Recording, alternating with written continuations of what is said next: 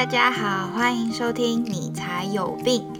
今天呢，大家要有一点心理准备，要聊一个很硬很硬的题目，也就是伊波拉。嗯，之所以会想要聊这个题目，是因为最近又有一些伊波拉的 case 的通报。被报道出来，一个是二月七号，也就是我们过年前的时候，刚果民主共和国就有宣布说他们有伊波拉的爆发，然后另一个是在二月十四号情人节的时候，也是正在过年的时候，另一个爆发是在几内亚。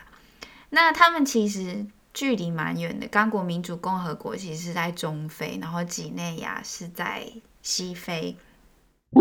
选伊波拉来聊，其实有点像拿石头来砸自己的脚。为什么呢？我觉得它就是又硬，然后而且它其实还没有找到一个答案。它就跟呃武汉肺炎一样，它还是一个谜。我不知道大家对伊波拉的了解有多少。那我这一次会大概简单介绍一下伊波拉。呃的整个故事，然后也最后会想要从性别平等的角度来聊这件事情。我觉得这也是一个很好的、很特别的切入角度，让我们去看说，哦，原来疾病跟我们的社会结构的关系是这么密不可分的。那大家可能会觉得说，哦啊。伊波拉不是就是都在非洲而已吗？关我什么事？我在台湾好好的，不会去非洲国家玩的话，应该跟这个病没有什么关系吧？他应该不会来弄我吧？可是，一样的，想要再提醒一下大家，就是像武汉肺炎也是，现在我们已经不可能把自己排除在整个世界以外了，即使非洲在。地图上面看起来离我们超远超远的，怎么样？怎么看？横看竖看都不会影响到台湾，但是你永远不可能知道这件事情会不会发生，所以希望大家可以一起来关心这件事情。好，那我们就先来聊一下关于伊波拉的历史。它其实并不是最近才发生的，因为我想台湾人对伊波拉的印象，包含我自己。应该是在最有印象的，应该是在二零一四年到二零一六年那一次大爆发，影响了很多非洲以外的国家，包含美国跟欧洲大陆很多国家，包含英国啊、意大利啊、荷兰等等的国家。追溯到最古早、最古早之前，其实伊波拉在一九七六年的时候就被发现了。那发生的地点是在我们刚刚就有提到的二月七号的时候有最新爆发的刚果民主共和国。那个时候一九七六年的时候发生的地点在刚果民主共和国的某个村村子，那那个村子就刚好在一条叫做伊波拉河隔壁。所以这就是它的病毒名称的由来。那当初很有趣的，也嗯很有趣，然后也很谜样的一个疑点，就是不止在刚果民主共和国发生，在几乎同一个时间内，在另一个国家，也就是南苏丹，也发现了伊波拉的爆发。那这个距离你可能以为很近啊，那就没什么，可是。其实它是他们两个村庄距离八百五十公里以外，那八八百五十公里是多远呢？大概就是两个台湾再多一点点的距离。然后当初科学家以为是有人在这两地之间旅行，所以才把一地的病毒传染到另一地。可是后来才发现，这两个病毒株其实是不一样的。所以哦，很奇怪哦，到底到底为什么呢？那这个病毒是怎么来的呢？当然，在事发的时候，大家一定不知道那到底是什么病毒。当初就很多可能医生就误判这个症状，因为它的症状跟一般的感冒很像，就是会包含发烧啊、头痛、肌肉痛、喉咙痛。拉肚子等等，那严重一点就可能就是会拉血便啊什么之类的症状，但是他们可能就会误判成因为非洲有太多太多病了，包含疟疾啊，或是一些呃其他昆虫传染的疾病，所以他们就往那边发展，然后给很多抗生素。可是，呃，当然过程中就是没有成功的救活那些病患，最后才会导致科学家想要找出到底这是什么病病源。那最后才发现说，哦，原来这个是一个全新之前没有发现过的病毒。在一九七六年刚爆发以后，科学家就开始着手去搜寻第一个得到伊波拉病毒的人到底怎么得到这个病的。因为这是一个新兴的病毒，那他们想要知道来源是哪里。这个故事我们大家目前都已经知道，这个算是第一阶段的结果，就是这个倒霉的第一个伊波拉 case 的人可能是。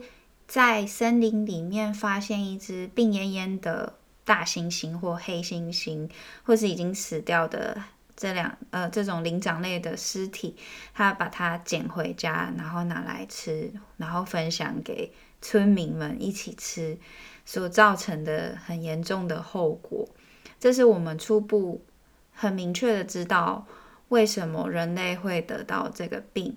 因为他们在这些大猩猩跟黑猩猩的尸体里面有发现活的伊波拉病毒，然后在其实，在第一次爆发的时候，大家也都有零星的，就是回报说，哦，其实我的村庄附近我有看到一些死掉的大猩猩族群或是黑猩猩族群，所以我们大家都知道说，哦，原来这些大型灵长类他们是。也是受害者之一。然后我们现在第一个线索就是，好，那我们就是因为吃到这个死掉、受感染的肉尸体，所以我们人类也因为这样感染了。这是第一个。可是科学家知道，大猩猩跟黑猩猩，它们其实不是最主要散播这个病毒的来源。是因为这些动物它们会直接死掉。那其实，呃，如果是伊波拉散播那个伊波拉病毒的动物的话，它不应该就这样直接死掉。因为如果动物直接死掉的话，其实病毒就没有没有办法再继续传播给下一个宿主了。那在这里呢，我想要教大家一个。很酷的专有名词叫做储存宿主，那英文是 reservoir。这个我觉得大家可以学起来，因为听起来很拉风。它其实是法文来的，可是它被英文拿去偷用。学一个单字就有两种语言，一个英文，一个法文，你就可以跟大家说我会两种语言嘞。如果拿武汉肺炎来举例的话。Reservoir 的概念有点像那些年轻人得到武汉肺炎不会有太多症状，但是还是会传染给其他会受到影响的族群，像是老一辈的人。虽然这举例有点不好啦，因为人就不是 reservoir，但是大概是这样的概念，帮助大家理解。那我们回到伊波拉来看，其实大家已经知道人类的感染是因为吃了。生病的大猩猩或是羚羊，但是他们因为都不是储存宿主，因为他们得到伊波拉会死掉嘛。如果刚好没有人在时间内，研究显示说三到四天内那个尸体就不会有感染力了。所以如果没有人刚好在三这这个大猩猩死掉以后三四天内，然后进去森林里面路过说哦。嘿，有有一个免费的午餐可以捡回家吃的话，那伊波拉病毒其实就没有机会传到人身上了。但是不知道为什么伊波拉的爆发还是会每隔几年就很像在刷存在感一样的出现，他们没有消失。所以这表示他们一定住在某一个神秘的储存宿主之中，或不止一个啦。反正他们可能就是安分守己的，在一些族群内好好的生活着。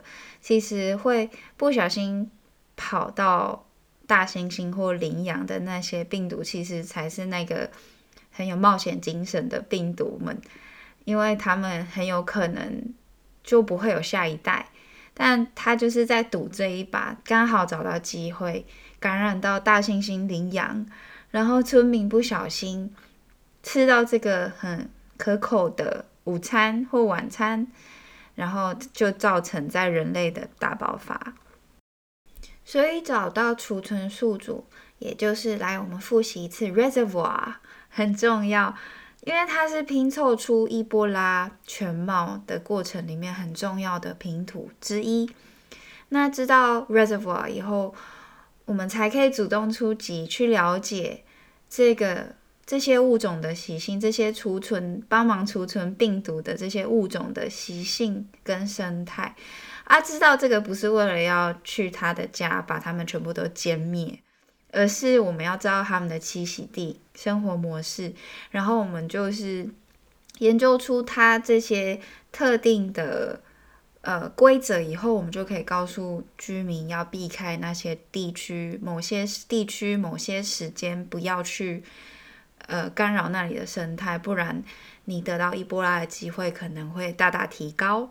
如此一来，我们就可以积极的预测下一次的爆发，而不是每次都被动的发现哦，伊波拉又来了，然后才又开始启动一整个防御系统。你可能听到现在，如果你还没有睡着的话，呃，你可能会想说，那从一九七六年到现在已经二零二一年了，四十几年的光阴，科学家。平常没事干都在研究这些东西，总该有一个发现嘛？到底那些动物是什么？到底是谁？就是你知道窝藏这些病毒的？到底谁是 reservoir？但是其实从一九七六年到现在还没有办法确定，很确定的告诉大家，到底伊波拉的 reservoir 是谁？从一九七六年，怎么那么难念？一九七六年。在中非地区爆发伊波拉以后，就已经有研究人员大规模搜寻这个 reservoir。那这几年有很多组团队，各种不同组的团队一起投入搜寻。有个团队呢，就是靠陷阱跟悬赏奖金的方式，收集到了一千五百只动物，包含一百一十七种物种，像是猴子啦。蝙蝠啦，各种鼠类、穿山甲、羚羊、豪猪、鸟类、陆龟、蛇类等等，但是几乎没有在任何一个样本里面有发现伊波拉的痕迹。其中有一组人，他发现在果蝠体内曾经有被感染伊波拉的痕迹，但是他没有找到活着的伊波拉的确就在这些动物体内的证据。我们就只能靠着这个唯一的薄弱证据来假设果蝠可能是伊波拉的储存宿主。但是果蝠到底是怎么传染给猩猩的？那为什么他们身上找不到活着的伊波拉病毒？这些我们都还没有找到答案。有可能伊波拉有不止一个 reservoir，有可能也是啮齿类，有可能是我们还没有发现的物种，都有可能。那我觉得这就是这个疾病，我觉得很谜样，然后又很吸引我的原因，因为呃，大家真的就是我们不知道的事情有太多太多了。我们可能上过太空，下过深海，可是却没有办法解决这些迷你迷你我们看不到的小小生物去残害我们的人类同胞，无法。遏止这些疾病继续发生。另一个想要在这一集跟大家讨论的是，呃，伊波拉爆发跟两性不平权的议题。首先，大家可能就会觉得爆发就爆发，疾病哪会挑男性或女性来攻击？的确，一开始这个疾病它并没有针对某一个性别族群来感染。但是因为社会结构的关系，因为文化的关系，使得女性特别容易受到这个疾病的侵害。为什么呢？台湾跟非洲的文化当然不一样。我们首先要去了解说，呃，女性在非洲的乡下地区，可能还是呃担任一个照顾者的角色，所以不管在家中照顾生病受伤的家人，或是在医院照顾病人，都是由女性来担任。除此之外，在非洲，我想台湾应该有这样的算是文化，我们会。去整理死者的遗容，在非洲就特别是女性在担任这样子整理死者遗容、遗体、清洗遗体的角色，所以这些种种的不同的社会的角色，都让女性有了更对伊波拉的感染有更高的风险。另外一个隐形的风险就是，伊波拉的病毒其实会存在于幸存者的。精液当中，那这一个特性就更让女性处在一个相对性别不平等的风险之中。另外，各国为了要防止疾病的散布，跨国界的交易因此而停摆。那其实研究显示，跨跨国界交易的这些人们里面有七十 percent 是女性，因此伊波拉的。疾病流行其实重创了女性的经济来源，也影响到她们独立的能力。为了防疫，很多国家也开始就把学校关起来，不让小朋友去上学。那因为这样，就有更多小女生她没有办法受教育。然后研究也显示说，在这样的期间内，多了很多未成年少女怀孕的情形。其实关于这一点，我想要跟大家分享，就是我还是兽医系学生的时候，我曾经到辛巴威实习。那辛巴威是南部非洲的一个国家。那个时候我呃，因为在实习的时候在野外露营，然后不小心被呃蝎子蛰到，然后那一整天我就都废了，没有办法参与大家的工作。但是我就是有，因此有这个机会，就被送到一个当地的小诊所去。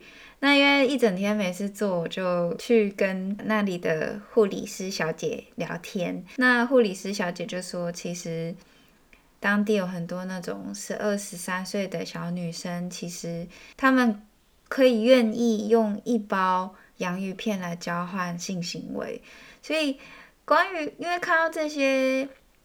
呃，伊波拉的数据，我就觉得很有感觉，是因为我真的真的在现场了解过这样的情形，所以在我们的国家里面看起来是一个看起来毫无道理的事情。为什么学校关门就会有很多未成年少女怀孕？可是我们可能要稍微用一点想象力去想象一下那样的时时空背景下，呃，这些少女如果没有受到。